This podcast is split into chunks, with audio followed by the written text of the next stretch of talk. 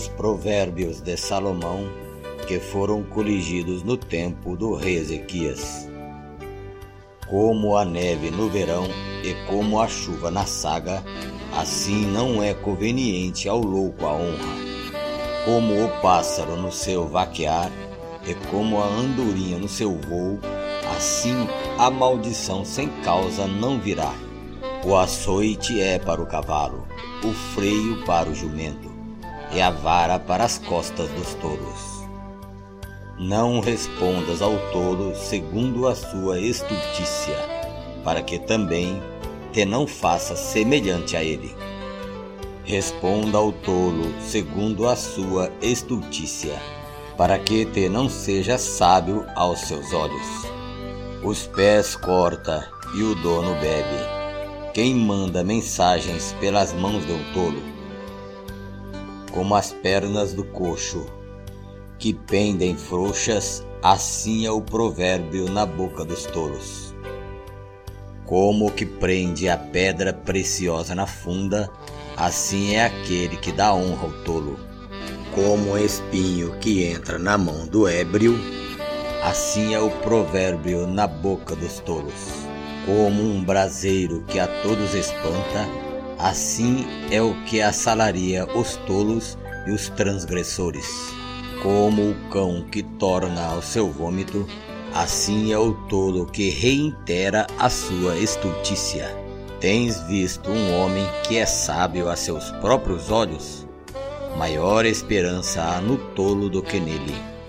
Diz o preguiçoso: um leão está no caminho, um leão está nas ruas. Como a porta se revolve nos seus gonzos, assim o preguiçoso na sua cama. O preguiçoso esconde a mão no seio, enfada-se de a levar à sua boca. Mais sábio é o preguiçoso a seus olhos do que sete homens que bem respondem. O que passando se mete em questão alheia é como aquele que toma um cão pelas orelhas, como o louco que lança de si faíscas, flechas e mortandades Assim é o homem que engana o seu próximo e diz: Fiz isto por brincadeira. Sem lenha o fogo se apagará, e não havendo maldizente, cessará a contenda.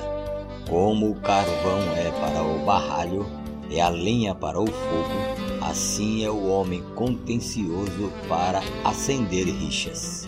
As palavras do maldizente são como deliciosos bocados que descem ao íntimo do ventre, como o caco coberto de escórias de prata, assim são os lábios ardentes e o coração maligno.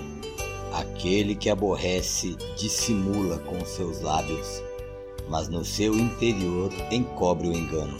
Quando te suplicar com a sua voz, não te fies nele, porque sete abominações há no seu coração ainda que o seu ódio se encobre com engano, a sua malícia se descobrirá na congregação. O que faz uma cova nela cairá, e o que revolve a pedra, esta sobre ele rolará.